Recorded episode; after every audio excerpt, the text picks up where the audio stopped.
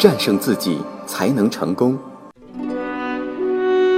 这里是上山微电台，励志明。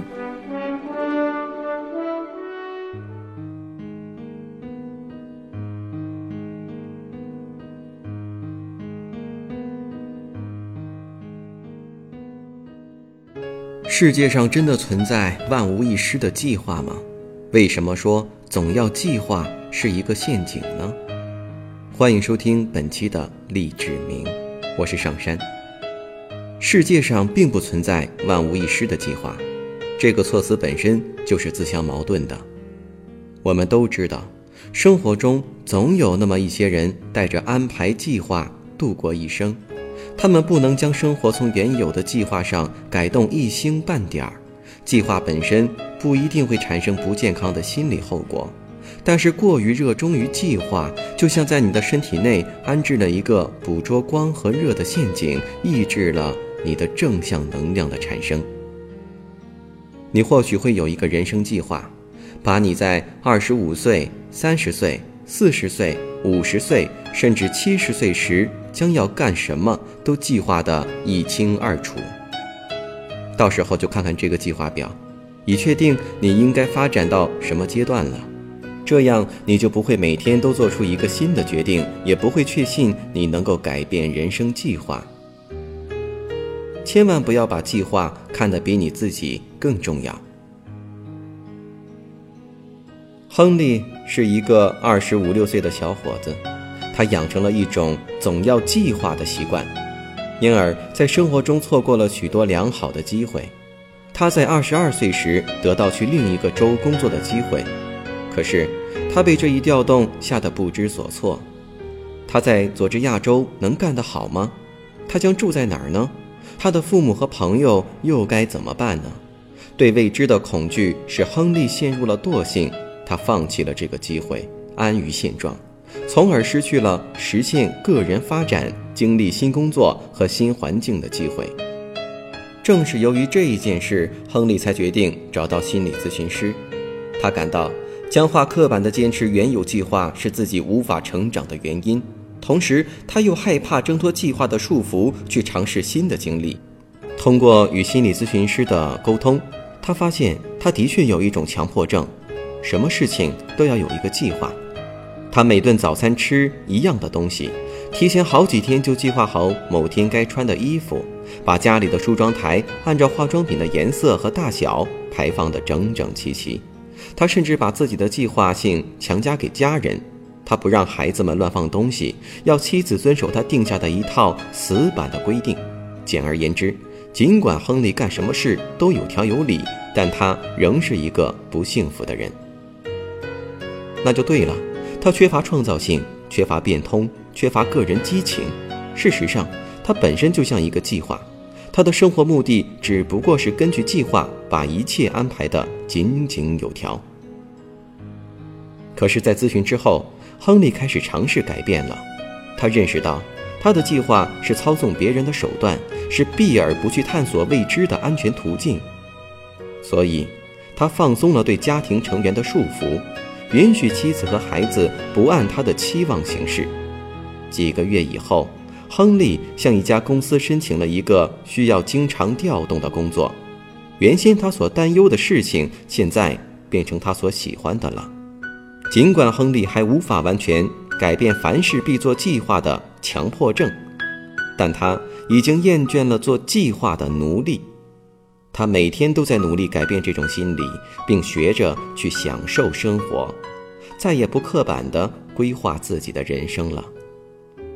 你也有这样的习惯吗？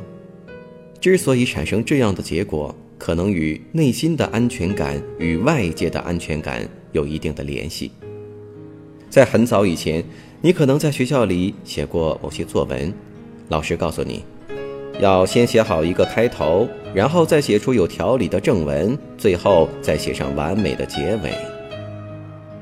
遗憾的是，你可能将同样的顺序运用于自己的生活，将整个生活过程视为一篇范式作文。开头是成人期做准备的童年，正文便是安排计划的有条有理的成年阶段。而结尾则是退休阶段和幸福的晚年。所有这些有条理的思维，使你无法生活于现实之中。根据这一计划，生活意味着稳妥的一生。然而，所谓的安全感是为死尸准备的。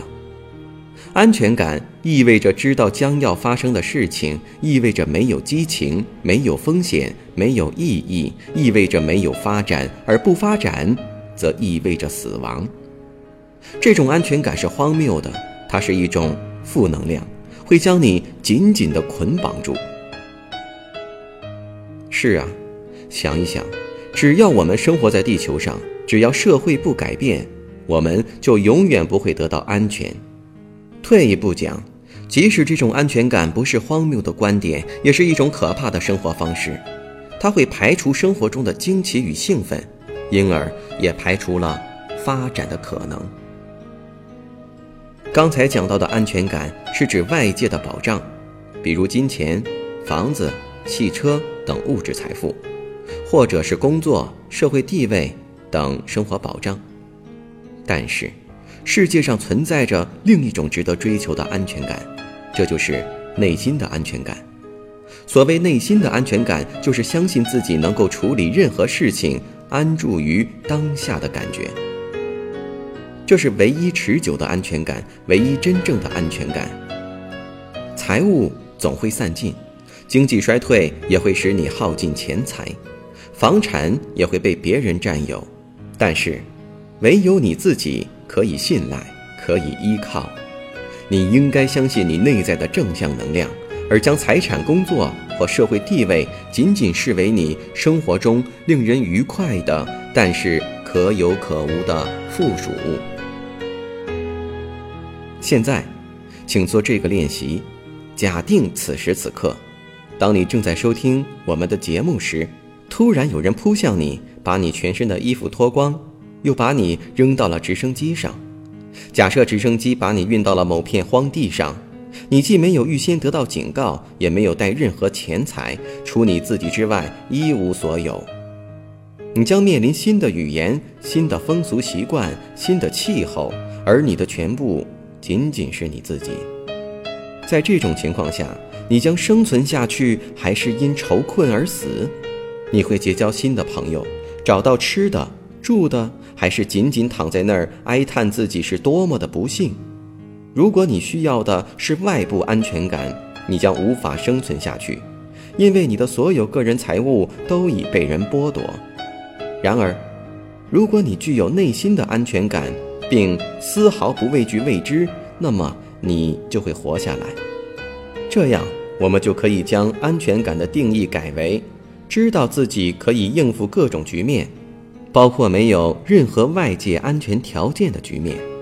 不要跌入那种外界的安全感的陷阱中，因为这样你就不能生活，不能成长，不能有所作为。看看那些无需外界安全感的人，他们并不是事事都定好计划，却可能事事都走在前面。至少他们可以尝试新的经历，并避开那种狗日偷安的思维陷阱。一位作家曾经在一首诗里这样写道：“有那么一天，我将出走，去寻找自由，让那些没有头脑的人保险个够。我将不透露我的去处，我将探索荒凉的道路，我将告别旧我，然后。”无忧无虑的游荡，就像卸下重担的阿特拉斯巨神。只要你认为自己必须事事获得成功，我们之前所讲的出走以及寻求自由就是难以实现的。惧怕失败也是我们常有的一种恐惧心理，也是难以避免的负能量。从幼童时期，别人就向你灌输这种负能量，而它往往将终身伴随着你。可事实上，世界上并不存在失败。所谓失败，只不过是别人对应该如何做某件事的一个看法罢了。所以，一旦你相信没有必要事事都按别人的意图去做，你也就不会失败了。然而，有时你根据自己的标准也未能完成某项具体工作，在这种情况下，关键是不要将这件事与你的自我价值等同起来。之前的节目中，我们已经讨论过这一话题。你在某一具体事情中的失败，并不等于你作为一个人都失败了。不要将小概率事件扩大化。你可以设想用失败来描述动物的行为，比如一条狗在那儿叫了十五分钟，有人便评论说，它叫的实在是不太好，我最多给它打三分。这是多么荒谬！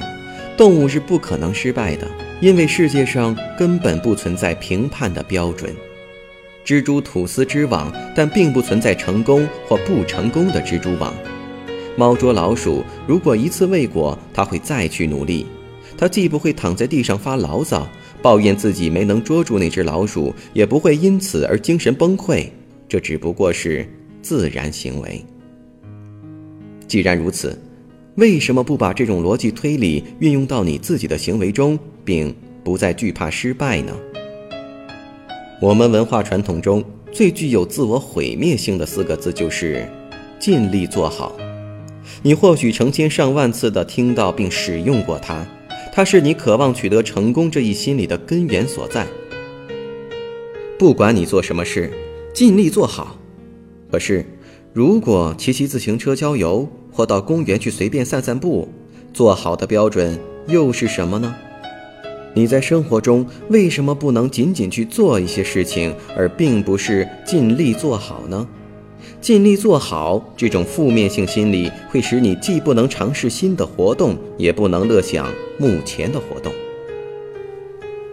一位十八岁的高中生卢安，他满脑子都是想要成功的概念。他是个标准的全优生，踏进校门以来就一直如此。他每天花大量的时间拼命读书、做作业，因而没有时间过自己的生活。他简直就是一台高速运转的机器。可是，卢安非常羞于和男孩子接触，长这么大还从未同男孩子拉过手，更别说约会了。他养成了一种神经性抽搐的习惯。每当我们谈及他性格的这一方面，他的面部就会抽搐。卢安一心想做一个成功的学生，但他忽略了个人的生活。在咨询中，我问他。在他的生活中，什么更重要一些？是你的知识还是你的感觉？他自己也搞不清。尽管他是一个出类拔萃的优等生，但他缺乏内心的安宁，而且实际上非常不幸福。在咨询之后，他开始重视自己的情感，并尝试学习新的思维方法。一年之后，卢安的妈妈打电话说。他女儿在英语考试中有生以来头一次成绩没有达优，他非常担心。我告诉他，这是一件大好事，正说明他女儿在其他方面开始有所用心，说明她在全面发展。而当妈妈的应该带她到饭馆里好好的庆贺一番。上山微电台励志明。